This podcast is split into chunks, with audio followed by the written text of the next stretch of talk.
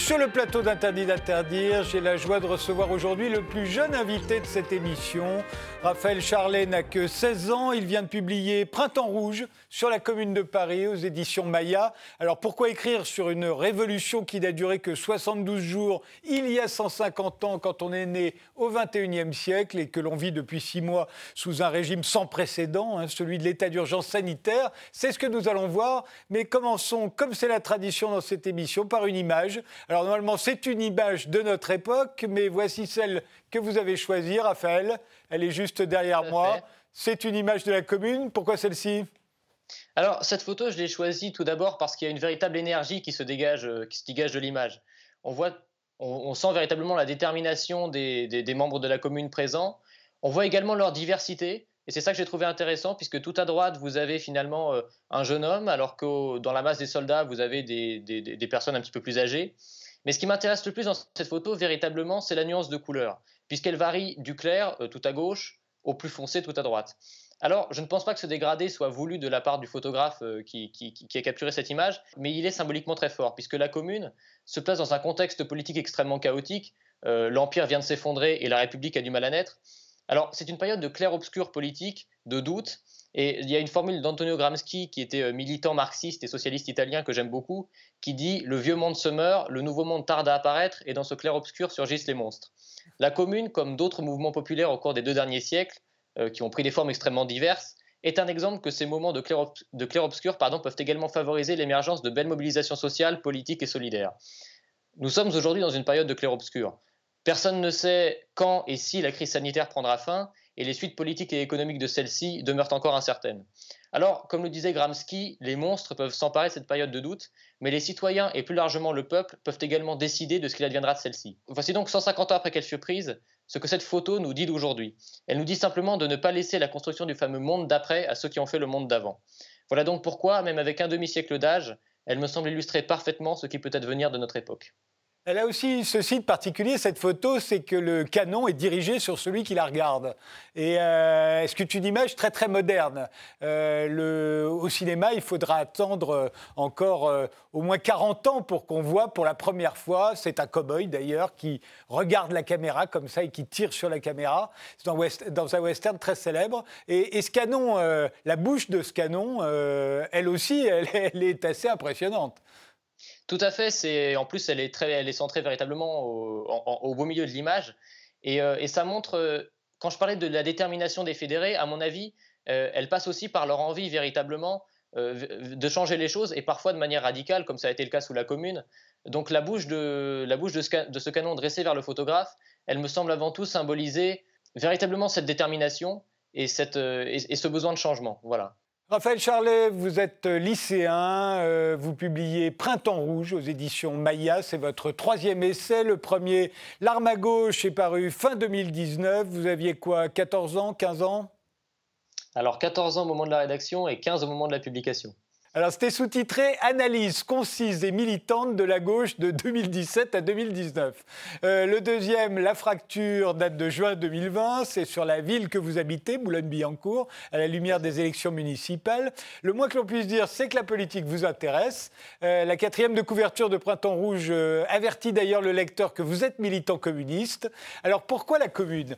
Il ne s'est rien passé de plus exaltant depuis que vous, vous depuis pour que vous vous soyez retourné 150 euh, ans en arrière, euh, vous plongez dans cette eau douce, dans ce bain de jouvence. Euh, il y en a eu pourtant d'autres, des printemps rouges en Russie, en Chine, à Cuba, au Vietnam. Qu'est-ce que la commune a de particulier à vos yeux?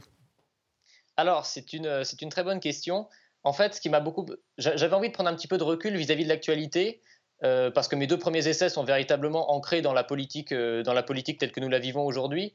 Et pour le coup, j'avais envie de, prendre, euh, de, parler des révolutions du passé. Alors, pourquoi la commune? Tout simplement parce que l'occasion de, des 150 ans de, l'événement euh, m'a finalement euh, décidé à écrire dessus en me disant que c'était une occasion et que finalement la commune est riche en enseignements, notamment en enseignements politiques, du point de vue du programme politique de la commune, puisque c'est notamment elle qui, bien avant la loi de 1905, a décrété la séparation de l'Église et de l'État, L'instauration d'un service minimum d'un salaire minimum dans les services publics, c'est également euh, une œuvre de la commune. La limitation des journées de travail euh, d'eux-mêmes.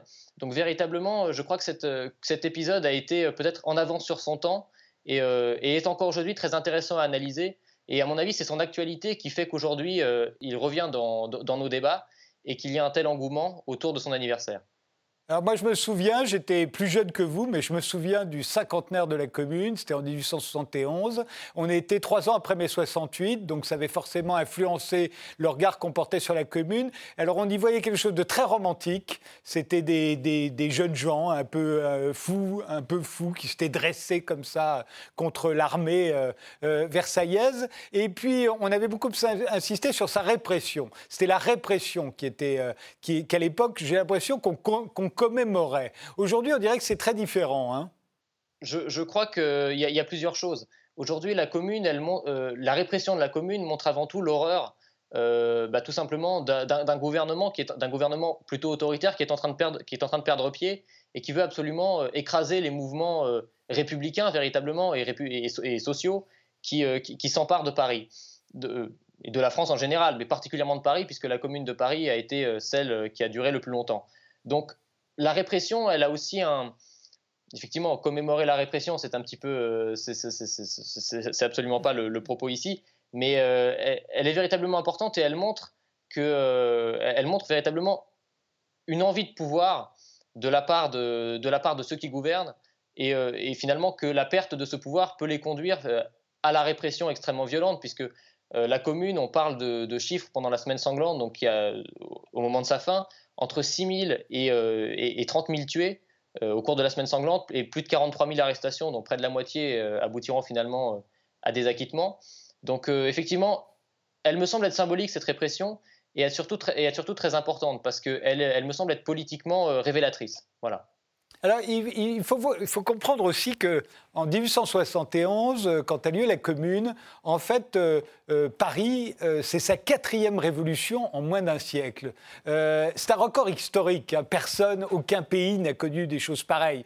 La première révolution, c'est en 1789. Alors en 1871, plus personne n'est là qui a vécu 1789. Mais en revanche, il y a ceux qui ont connu 1830, il y a ceux qui ont connu 1848, et puis, et notamment dans l'autre camp, c'est-à-dire le camp des conservateurs, le camp des, dominants, le camp d'Adolphe Thiers, on a des souvenirs absolument euh, atroces de la Révolution. Hein. Pour eux, la Révolution, c'est la, destruction, ce sont les exactions, ce sont les violences, notamment contre l'Église. Et, je pense que ça, explique aussi la férocité avec laquelle va être réprimée la Commune de Paris.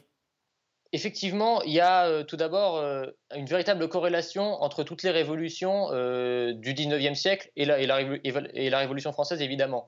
Au point qu'il y, a des exemples extrêmement célèbres, notamment le général Gallifet, donc, qui était un haut gradé de l'armée versaillaise, qui, à la fin de la semaine sanglante, lorsqu'il emmène une partie des prisonniers communards, finalement, en dehors de Paris, s'arrête et, ordonne aux prisonniers qui ont les cheveux blancs de sortir des rangs.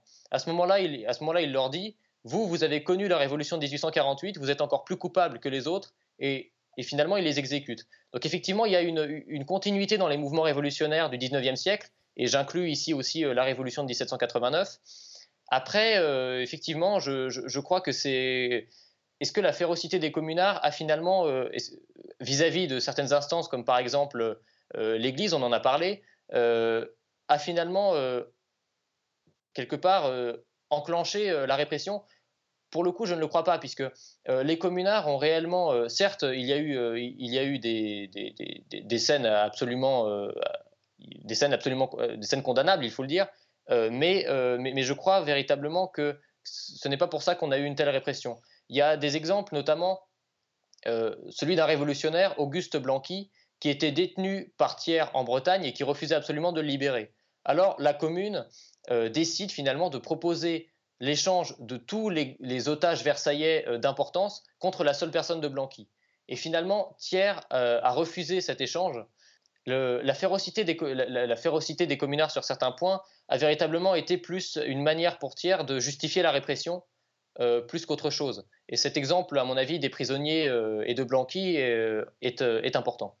Alors, je me suis, vous m'avez mal compris, hein, je parlais de la férocité de la répression, pas de la férocité des communards, même si effectivement ils ont, ils ont eux aussi fusillé, euh, euh, on, va, on va en parler, euh, mais c'est la férocité de la répression qui pour moi s'explique par la peur des révolutions précédentes. Et notamment quand ah. Galifet fait allusion à, à, à, 48, il ne fait pas tant allusion à la révolution qui, qui nous débarrasse de Louis-Philippe qu'aux journées de juin 48, c'est-à-dire à la révolution par parisienne réprimée déjà férocement par, les, par la République euh, toute jeune, euh, parce qu'on a peur à chaque fois de la révolution dans la révolution. On a peur de la révolution contre la République, euh, quelle que soit la République qu'on espère à ce moment-là, parce que la, la révolution à ce moment-là, bah, c'est la destruction, c'est ce que va être d'une certaine manière la commune aussi, parce qu'elle va se finir dans les flammes, comme on va le voir, et, et, une partie de Paris va être détruite, et on va le reprocher aux communards, et souvent aux femmes d'ailleurs, qu'on appelle les pétroleuses. Euh, mais euh, euh, pour avancer, la, commune de Paris est indissociable du siège de Paris. Le siège de Paris va durer du 18 septembre au, 28 janvier. Paris refusait de se rendre. À ce moment-là, les Prussiens qui avaient largement battu l'armée impériale et, fait prisonnier Napoléon III, encerclent Paris. Ils sont extrêmement bien armés, euh, ils sont euh, très nombreux, très puissants. Paris n'a absolument aucune chance. Euh, et pourtant, on a toute une population euh, qui va se dresser fièrement, refuser de se rendre.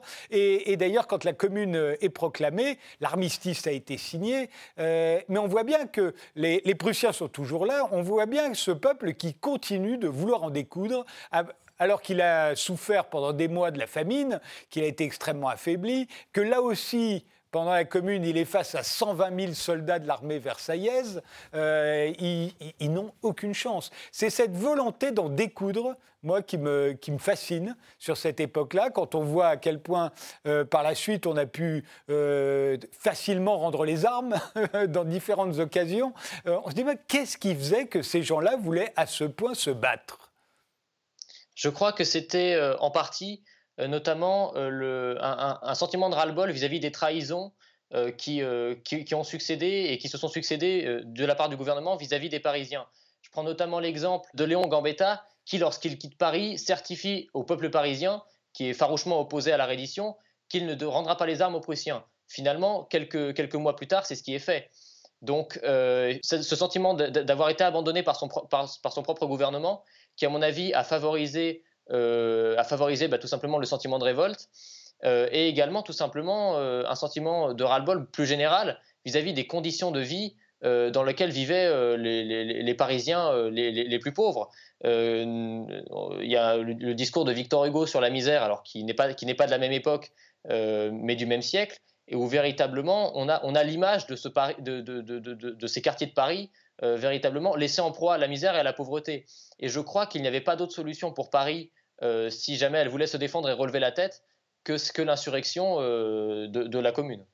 Bismarck, d'ailleurs, pendant tout le temps où il a assiégé Paris, euh, n'a jamais attaqué Paris. On bombarde, on affame, mais on n'attaque pas. Et, la raison pour laquelle on n'attaque pas, c'est que Bismarck, qui a été ambassadeur à Paris du royaume de Prusse, est persuadé que les Parisiens vont finir par s'entretuer. Et il n'a pas tort, parce que la gauche radicale, celle qui va alimenter la commune ensuite, à plusieurs reprises, tente des insurrections contre le gouvernement de défense nationale, donc euh, issu de cette toute jeune république qui vient de s'auto-proclamer république, mais qui n'est pas sûre d'en avoir pour très très longtemps. Euh, et, Bismarck, il est persuadé que les, Parisiens vont s'entretuer. Et ils s'entretuent. Tout à fait. Mais euh, Bismarck a une stratégie bien précise, puisque au moment où, euh, finalement la commune est proclamée, tiers, tiers fuit Paris pour Versailles, véritablement, Bismarck n'intervient pas avec sa propre armée, mais aide largement le gouvernement de Thiers à réprimer, à réprimer la, révolution parisienne, puisqu'il fait libérer des soldats, de, des, soldats français fait prisonniers pendant la guerre et il les renvoie à Paris et enfin à Versailles pour aider Thiers dans son combat contre, la commune. Donc euh, certes, il n'est pas intervenu, euh, il savait que les divisions euh, politiques internes rongeaient la France, mais il a quand même su tirer son épingle du jeu et surtout jouer une stratégie politique bien précise qui, qui l'a finalement conduit à, remporter une victoire, puisque les conditions des traités de reddition, et notamment la cession de certains territoires à, la Prusse, ont été, ont été finalement, ont été finalement acceptées et ont eu lieu. Qu'est-ce qui fait que la, commune est proclamée le 18 mars Alors c'est toujours c'est l'affaire des canons. Je la rappelle rapidement. Hein, euh, euh, il y a des canons dans Paris qui étaient là pour se défendre contre le siège.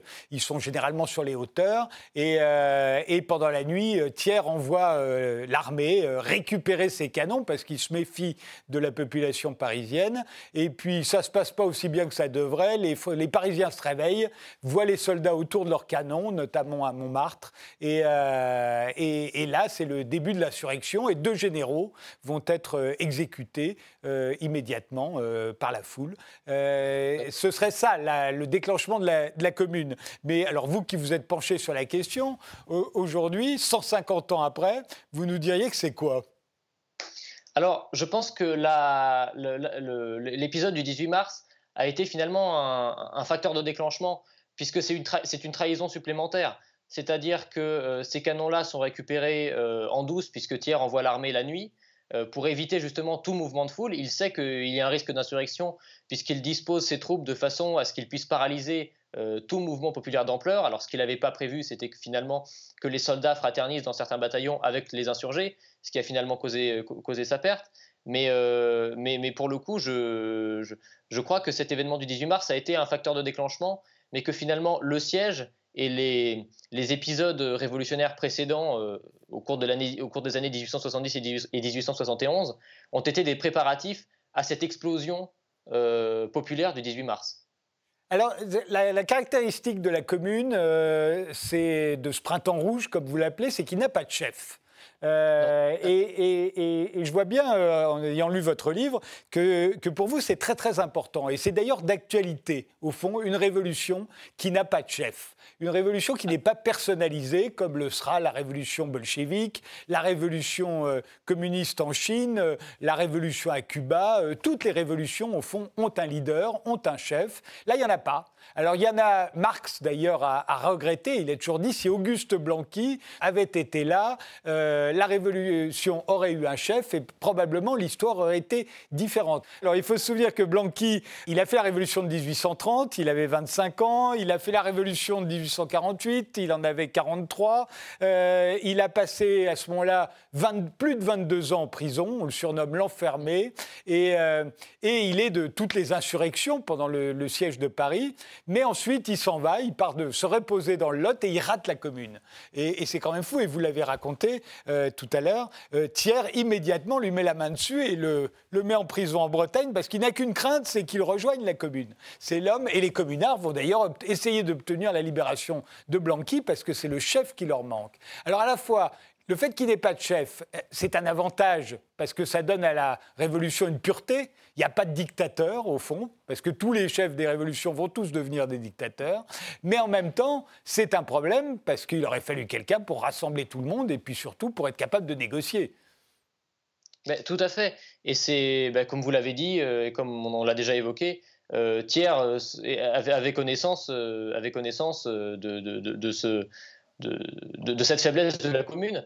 Et euh, véritablement, je crois que ce qui manque, ce qui manque c'est véritablement un leader euh, qui, puisse, euh, qui puisse mener l'insurrection. Alors, un, leader, il ne suffit pas d'un seul homme. C'est-à-dire que véritablement, ce qu'il a manqué à la commune, c'est un parti de masse ancré au, cœur de Paris, puisque véritablement, ce que l'on voit, c'est que on a toutes les tendances politiques qui sont regroupées au sein du Conseil de la commune. On a euh, des membres de la Première Internationale, on a des blanquistes, on a des, anarchistes proudhoniens, absolument tout le monde, mais qu'il n'y a pas de parti, euh, de, grands partis de masse rassembleurs qui puissent finalement euh, porter aussi un leader naturel qui aurait pu mener l'insurrection. Alors, je ne suis pas partisan de la personnification à outrance, mais force est de constater que dans l'histoire, toutes les révolutions qui ont su se doter d'un chef charismatique ont finalement eu des résultats plus heureux.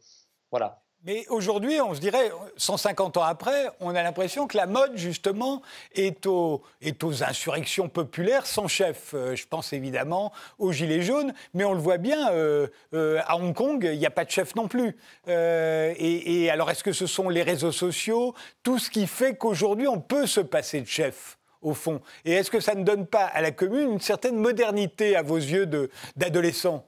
Je pense que ce manque de leader charismatique a finalement deux côtés. Un côté extrêmement noble et un autre côté stratégiquement et politiquement plus problématique. Mais comme je l'ai dit, ce n'est pas tant la question d'un chef, d'un leader naturel, que d'un parti de masse véritablement ancré. Euh, au, sein du, mouvement des Gilets jaunes, qui était un mouvement euh, extrêmement, intéressant sur ce plan-là, euh, on a, encore une fois, il n'y avait pas de parti de masse véritablement ancré pour fédérer le mouvement et finalement lui donner les moyens d'aller plus loin, puisqu'au final, il s'est il, beaucoup affaibli au, cours de, au, cours des années.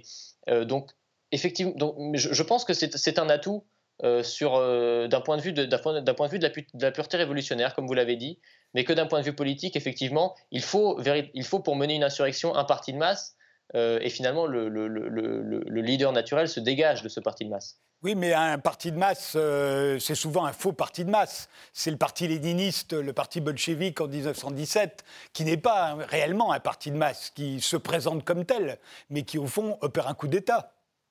Alors c'est tout le problème. Mais il faut, il faut véritablement euh, c'est tout. On ne peut pas y échapper, vous pensez? Non, je, crois qu'on peut échapper à ce que les révolutions euh, se transforment en dictature.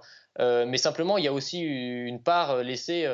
et c'est tout le danger d'ailleurs de ce, concept de, voir les révolutions menées par un, leader, par un leader naturel, c'est de les voir se transformer finalement, lorsqu'elles obtiennent le pouvoir, en mouvements dictatoriaux, ce que la commune n'a pas été. Euh, alors certes, Engels considérait que la commune était la première expérience de dictature du prolétariat, mais toujours est-il qu'elle a été élue de façon démocratique et que jusqu'au bout, ce sont les citoyens, et c'est la base des militants en fait et des, membres de la garde nationale euh, euh, qui, ont, tenu cette insurrection. Donc après, concernant, concernant le parti de masse, c'est toujours le problème, c'est aussi, il y a aussi une part laissée à la manipulation, et il faut pouvoir, en fonction des situations, euh, décerner un, vrai parti de masse d'un appareil euh, voué uniquement à porter, quelques-uns au pouvoir. Mais concernant la révolution, euh, la révolution bolchevique, toujours est-il que les bolcheviks ont réussi à, rassembler justement le prolétariat russe, et notamment dans les campagnes, pour renverser le régime tsariste. Donc, je, crois que qu'il faut rester prudent sur cette question du régime, bolchevique et du coup d'État de Lénine en 1917 parce que c'est un sujet vraiment euh, très, euh, très euh, sujet à beaucoup de polémiques et surtout très, très, très précis. Voilà, il faut, on ne fera pas de débat sur ce sujet. Euh, on a deux minutes avant la pause. Je propose de les, accorder à Louis Rossel parce que c'est une des figures de la commune. Euh, on va le voir euh, derrière moi. C'est le seul officier d'active qui va se rallier à la commune. Il a 27 ans, hein, le garçon qu'on voit derrière nous. Ils avaient l'air beaucoup plus vieux à l'époque. Hein. Et on va en voir d'autres encore plus jeunes tout à l'heure. Mais Louis Rossel, il, est, il est le délégué à la guerre, c'est-à-dire le ministre de la guerre de la commune il essaye d'organiser une armée face aux 120 000 euh, soldats de l'armée versaillaise. Il n'y parviendra pas. Il va d'ailleurs démissionner et il aura une fin tragique puisqu'il est évidemment arrêté. Euh, Thiers va va euh, être tenté de le gracier et, lui va refuser la grâce et il va être fusillé euh, avec un certain nombre de communards euh, à Satori, donc le camp militaire près de Versailles, qui, existe toujours d'ailleurs. Ça aurait pu être un, leader charismatique, il aurait pu être le chef de la commune si la commune s'était donnée un chef c'est une question à, que vous me posez a posteriori. C'est extrêmement compliqué d'y répondre. Euh, après, ce qu'on peut voir, c'est que le personnage de Rossel, il est extrêmement intéressant à plusieurs, euh, à plusieurs titres. Tout d'abord, il n'est pas engagé dans les mouvements de la gauche radicale euh, qui, qui, finalement participent au, soulèvement du 18 mars et à la Commune par la suite. il va rester délégué à la guerre extrêmement peu de temps, une dizaine de jours, puisqu'il va démissionner le 10 mai face au, manque de moyens en dénonçant la désorganisation des troupes qui a toujours posé problème tout au long, de l'insurrection. Après, est-ce que ça aurait pu être un leader charismatique pour la commune? Euh, c'est une question à laquelle, pour le coup, je ne peux pas répondre. Je ne peux pas vous le dire. Et la désorganisation, ça aussi, euh, on y reviendra parce que c'est quelque chose qu'on a beaucoup reproché rétrospectivement à la commune, de n'avoir jamais su s'organiser. Enfin, tout s'est passé dans une telle précipitation et dans un, temps si court, hein, euh, euh, moins de deux mois, qu'on peut, on peut comprendre qu'ils aient été désorganisés. On fait une pause, on revient juste après avec Raphaël, on continue de parler de la commune.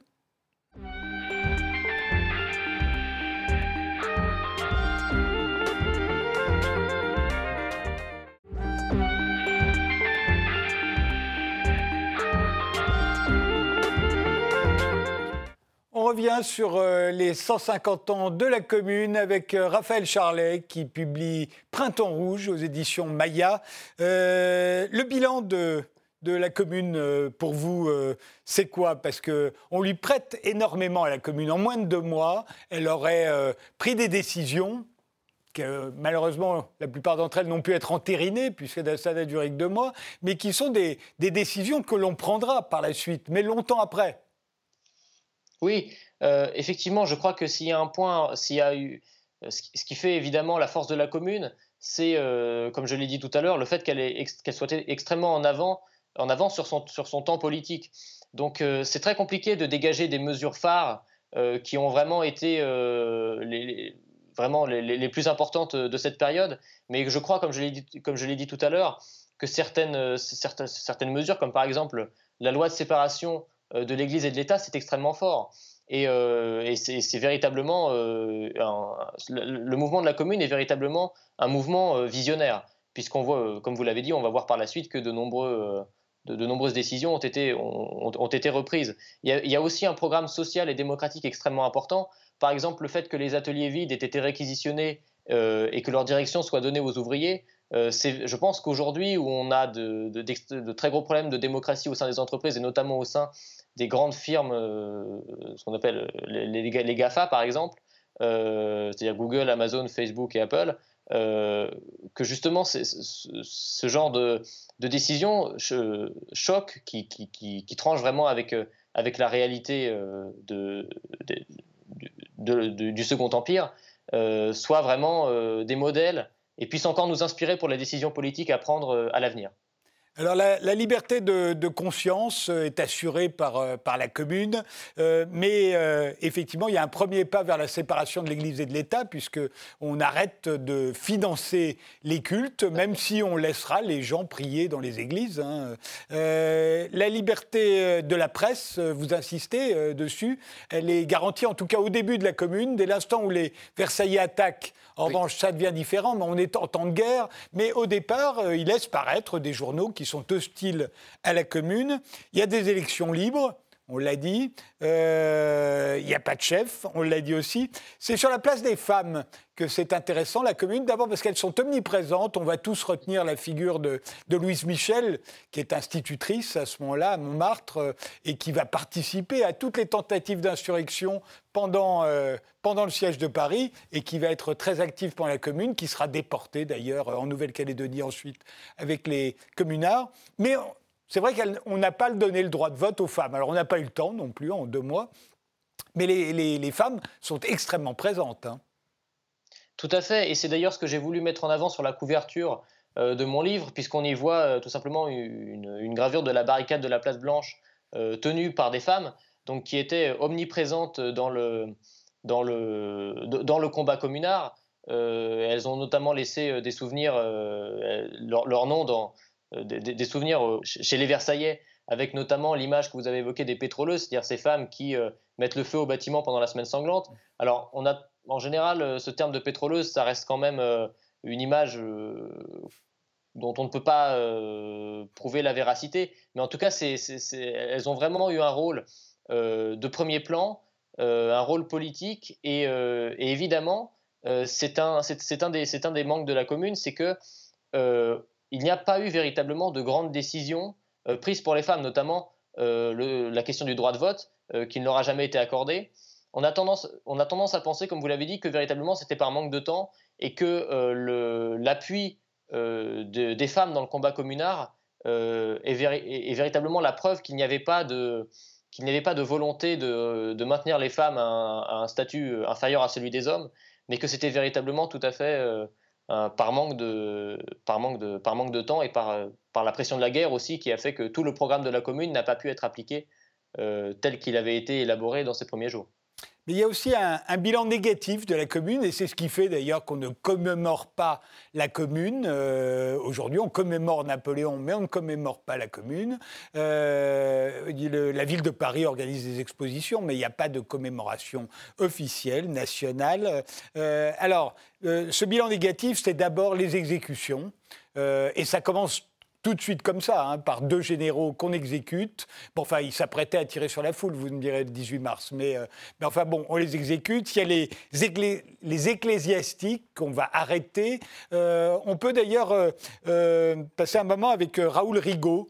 On va le voir derrière moi, vous en parlez dans votre livre. le garçon qu'on va, qu'on va voir apparaître était le, le chef de la préfecture de police euh, à Paris pendant la Commune. Il avait 25 ans, hein, euh, c'est-à-dire qu'il est, il est, il est, paraît plus vieux, mais, euh, mais il n'a que 25 ans. Ensuite, il va devenir le procureur et on va lui reprocher toutes sortes d'exactions, d'ailleurs, y compris pendant la Commune. Euh, mais c'est vrai que euh, ces, fusillades, euh, puis ces incendies, au moment de la semaine sanglante, quand la Commune préfère détruire les bâtiments plutôt que de se rendre, c'est elle met le feu aussi bien à l'hôtel de ville qu'au théâtre de la Porte Saint-Martin. et c'est à Paris plein de ruines hein, qu'on va voir, qu'on va venir visiter d'ailleurs. Il va y avoir un tourisme des ruines à Paris après, après la Commune. Les, Anglais, les Allemands, euh, vont venir visiter comme ça les ruines de Paris. Paris, c'était quand même la plus belle ville d'Europe euh, sous, sous, Napoléon, enfin sous Napoléon III. Et, c'est vrai que c'est terrible après la Commune. J'ai l'impression que le bilan négatif de la Commune, c'est ces deux choses-là. Les fusillades d'un côté et, euh, les destructions de l'autre. Oui, je pense, que ça, je, pense que ça y participe. Maintenant, concernant, alors je vais répondre sur les, sur, sur, les deux aspects. concernant les fusillades, effectivement, euh, on a un mouvement de colère populaire qui s'exprime au moment du 18 mars et qui fait que finalement, euh, des généraux comme euh, Clément Thomas ou Claude Lecomte, qui sont les deux généraux tués juste après, la, reprise des canons par les Parisiens, sont finalement victimes de cette colère populaire qui, déferle sur eux, alors même qu'ils s'apprêtaient quand même, comme vous l'avez rappelé, à faire tirer sur la foule des Parisiens présents et insurgés.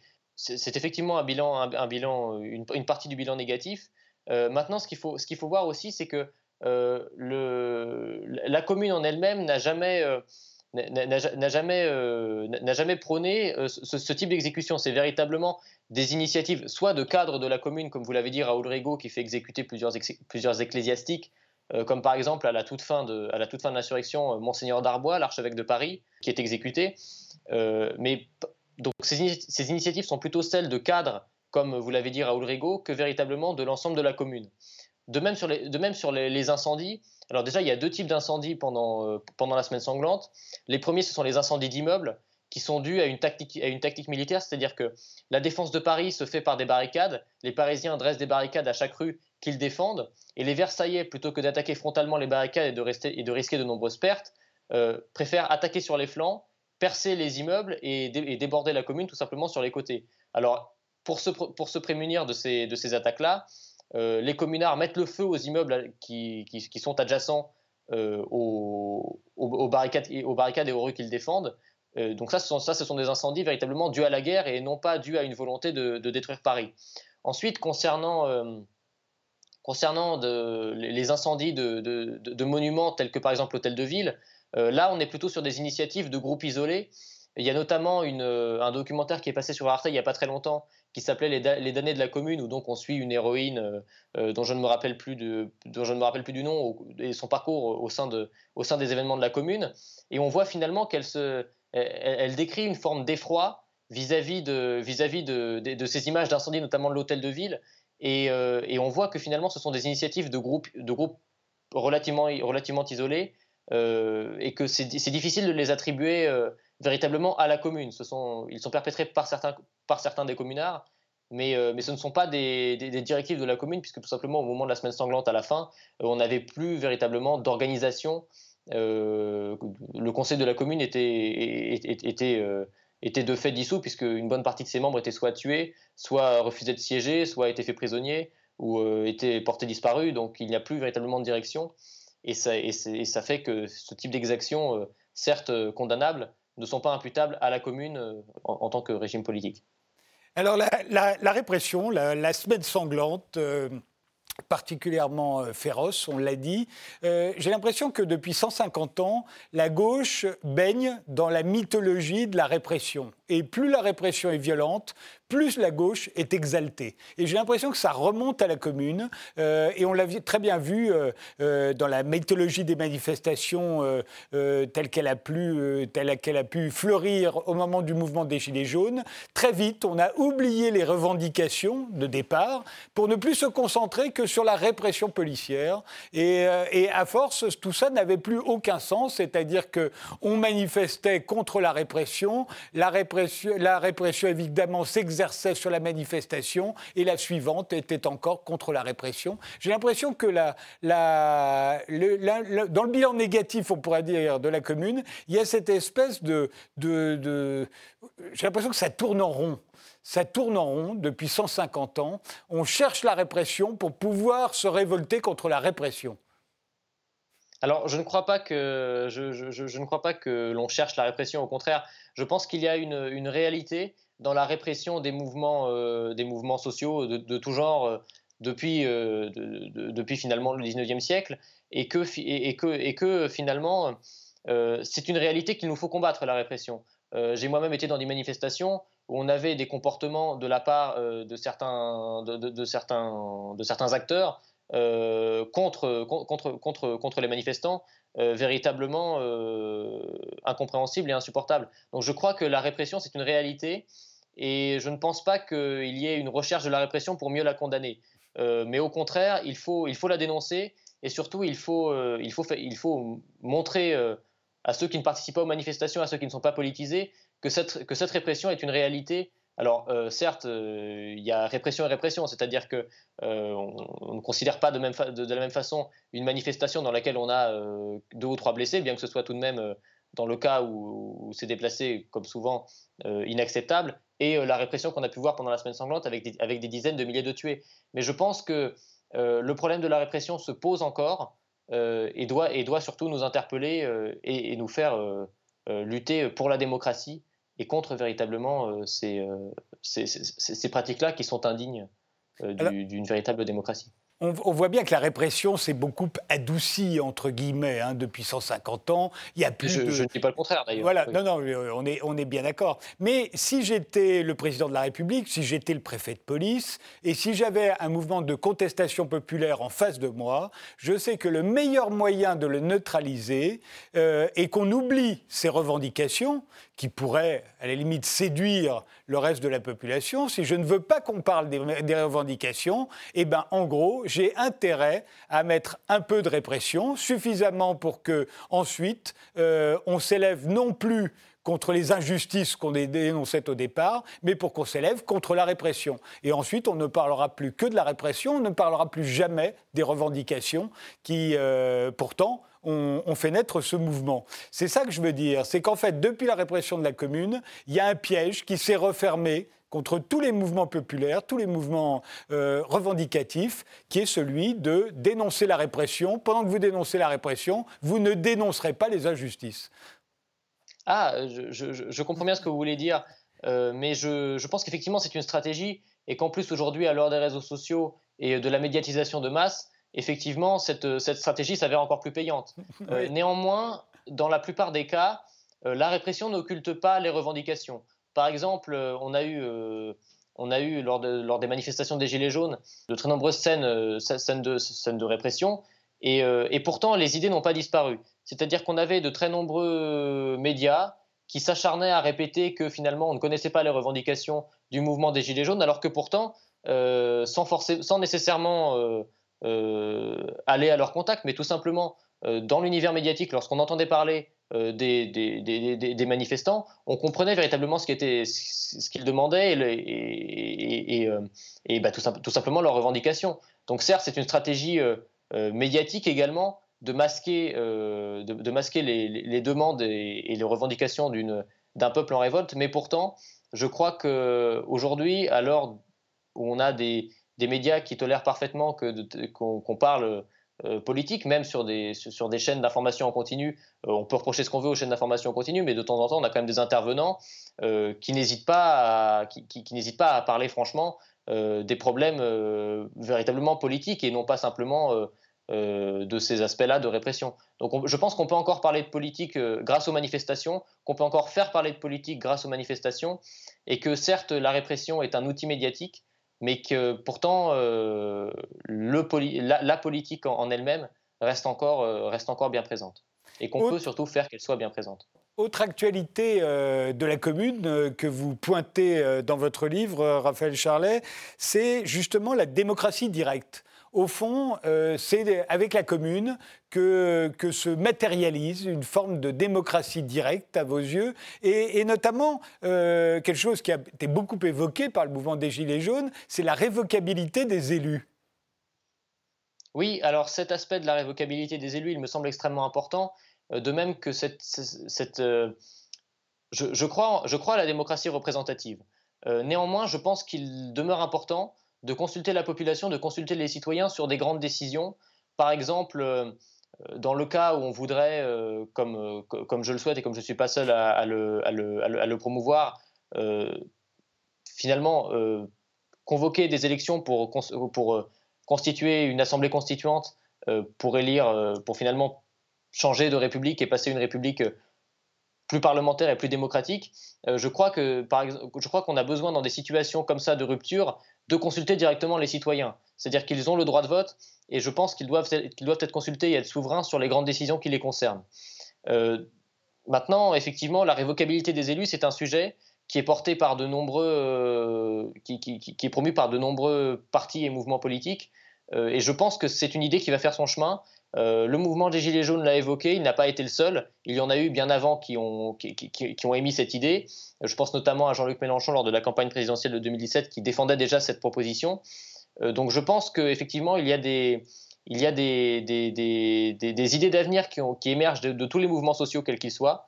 et, finalement, qu'il faut savoir écouter ces revendications-là et les prendre en compte, notamment sur la question de la révocabilité des élus en cours de mandat et de la démocratie, puisque certes, on peut être critique, comme je le suis euh, vis-à-vis du, mouvement des, du, mouvement des Gilets jaunes, mais il faut quand même reconnaître euh, qu'il y a certaines idées extrêmement intéressantes, extrêmement novatrices aussi, qui ont émergé de ce mouvement et qu'il faut savoir les prendre et, pour véritablement faire avancer le monde politique d'aujourd'hui. Mais ils ont véritablement pratiqué la révocabilité des élus pendant la commune? Alors, cette, révocabilité a été mise en place. Maintenant, la, situation était plus compliquée qu'aujourd'hui parce que le mode de scrutin n'était absolument pas le même. C'est-à-dire qu'on élisait euh, un certain nombre de sièges par arrondissement, on votait, euh, c'était des, listes nominales. Euh, certains élus pouvaient, être, pouvaient obtenir un siège dans plusieurs arrondissements. De plus, d'autres élus ont refusé de siéger après que la participation dans leurs arrondissements était trop faible et qu'ils ne se considéraient pas comme légitimes. Donc il y a eu des élections partielles euh, maintenant, est-ce que la révocabilité des élus a été, a été euh, euh, elle était possible, mais est-ce qu'elle a été utilisée en tant que telle? Je ne crois pas. Néanmoins, elle était juridiquement envisageable.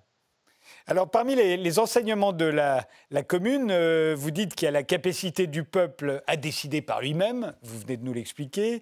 Il y a la possibilité de redistribution des richesses. Vous, vous voyez dans la commune une révolution anticapitaliste. Alors, c'est vrai qu'il y a de l'autogestion, parce que les patrons, les propriétaires des usines sont partis, donc les ouvriers s'organisent pour faire tourner les usines. Il ne faut pas oublier qu'à la suite du siège de Paris, il y a énormément de chômage à Paris et qu'il faut que non seulement les usines marchent, mais il faut travailler, il faut, euh, faut que, la vie continue, en fait, si on veut que la commune continue.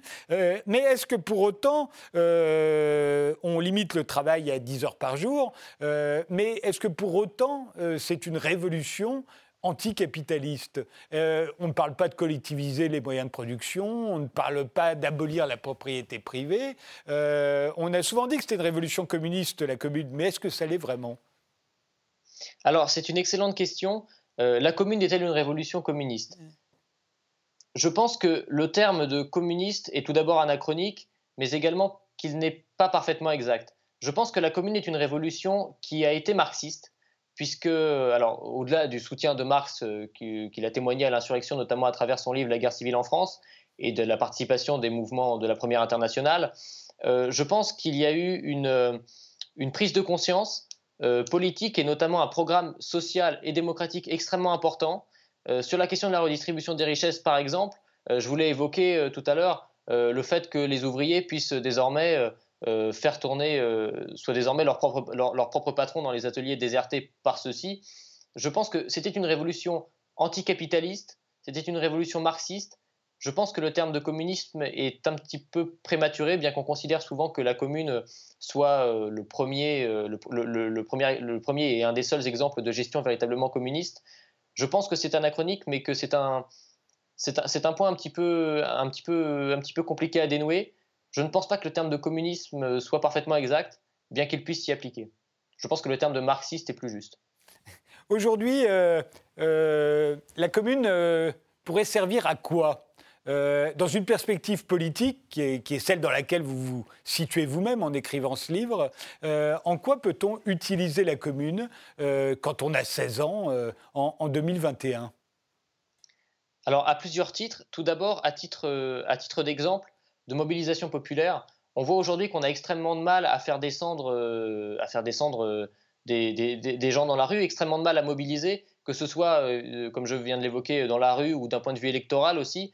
Donc je pense que c'est un exemple de, mobilisation populaire. Il y a un élément qui est extrêmement frappant dans, les élections du 26 mars au Conseil de la Commune, c'est que les quartiers populaires sont les quartiers qui votent le plus, à parfois 65%, ce qui est absolument énorme et ce qui euh, euh, véritablement fait une, crée une différence par rapport à aujourd'hui. Donc je pense que cet je pense que cet enseignement-là, le fait que l'on puisse véritablement euh, faire en sorte que la population se, repolitise est déjà un exemple. Ensuite, il y a évidemment le point de vue programmatique, puisque les avancées sous la commune sont quand même, on l'a déjà évoqué, euh, extrêmement importantes et, surtout euh, très, très, très, très, voilà, ce sont, des innovations. Donc, je pense que ce point-là est important. Et enfin, tout simplement, le, fait qu'il y ait un, engouement pour des valeurs anticapitalistes, des valeurs de solidarité, qui, je pense, sont des valeurs, sont des valeurs d'avenir. Aujourd'hui, on ne sait pas dans quel état on sortira de la crise sanitaire, sanitaire et politique, mais je pense que les événements de la commune et les révolutions qui l'ont précédé peuvent nous servir de peut-être de guide pour essayer euh, d'imaginer ce fameux monde d'après. Il y a la, nécessité de l'union des forces progressistes pour vous. Euh, parce que ça, c'est vraiment, voilà, euh, quand on réfléchit à la commune, c'est déterminant. Oui, absolument, parce que le Conseil de la commune a été régi par des forces euh, politiques extrêmement diverses. Euh, je l'ai déjà dit, on a eu des anarchistes prodoniens euh, aux côtés des membres de la Première Internationale, aux côtés des blanquistes. Et aujourd'hui, on voit que finalement, à, gauche, on a, un très grand nombre de courants politiques qui refusent de s'entendre. Et pourtant, je pense que si on veut éviter le pire, aujourd'hui, la nécessité, c'est l'union de ceux qui veulent véritablement de ceux qui veulent véritablement un changement politique. Et donc, je pense que la commune, où on a fait collaborer des gens qui venaient d'horizons politiques aussi divers, est un bon exemple euh, pour nous aujourd'hui pour construire euh, l'avenir politique immédiat.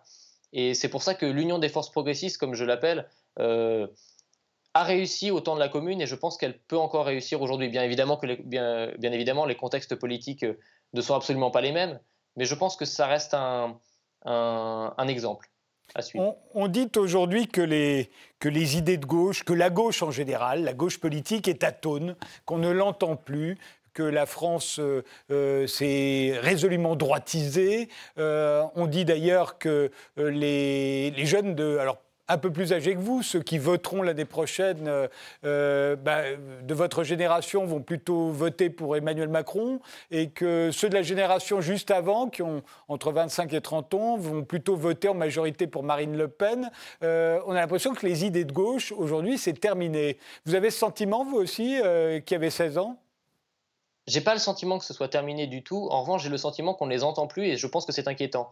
Puisque, effectivement, on a un discours médiatique qui est très orienté, c'est-à-dire qu'on déroule le tapis au, duel euh, installé entre le président de la République et, euh, Marine Le Pen. Et donc, on a la gauche est plus ou moins euh, rendue silencieuse dans, une bonne partie des médias. Je pense notamment aux chaînes d'information en continu qui se plaisent à inviter ici un, représentant de la République en marche, ici un, un représentant du Rassemblement national, mais beaucoup plus rarement des représentants de la gauche radicale. Donc je pense que euh, ce, silence médiatique qui est plus fort qu'il y a qui est plus important qu'il y a quelques années participe au fait qu'effectivement aujourd'hui il y a moins de portée, la, gauche a moins de portée, a moins de portée politique. Maintenant, elle est extrêmement faible et c'est exact. Dans, dans, l'arme à gauche, j'écrivais qu'elle euh, elle était divisée, mais elle était forte. Ce qui, à l'époque, quand on observait le total des voix aux dernières européennes, par exemple, cumulées par le bloc de gauche, était vrai. Aujourd'hui, quand on regarde euh, les sondages en vue des élections présidentielles, euh, ce qu'il faut se dire, c'est qu'on n'a jamais, eu, qu'on jamais eu autant de candidats à gauche et que le total des, des, voix, de, des, des, intentions de vote attribuées à ces candidats n'a jamais été aussi faible. Donc, il, y a, il, faut, il est urgent, je pense, de, redynamiser euh, la gauche politique. Et aujourd'hui, on, on, force est de constater qu'on ne va pas dans le bon sens. Merci Raphaël Charlet d'avoir passé euh, toute cette émission avec nous. Printemps Rouge. C'est votre nouveau livre, euh, ça vient de paraître aux éditions Maya. Merci de nous avoir suivis et rendez-vous au prochain numéro.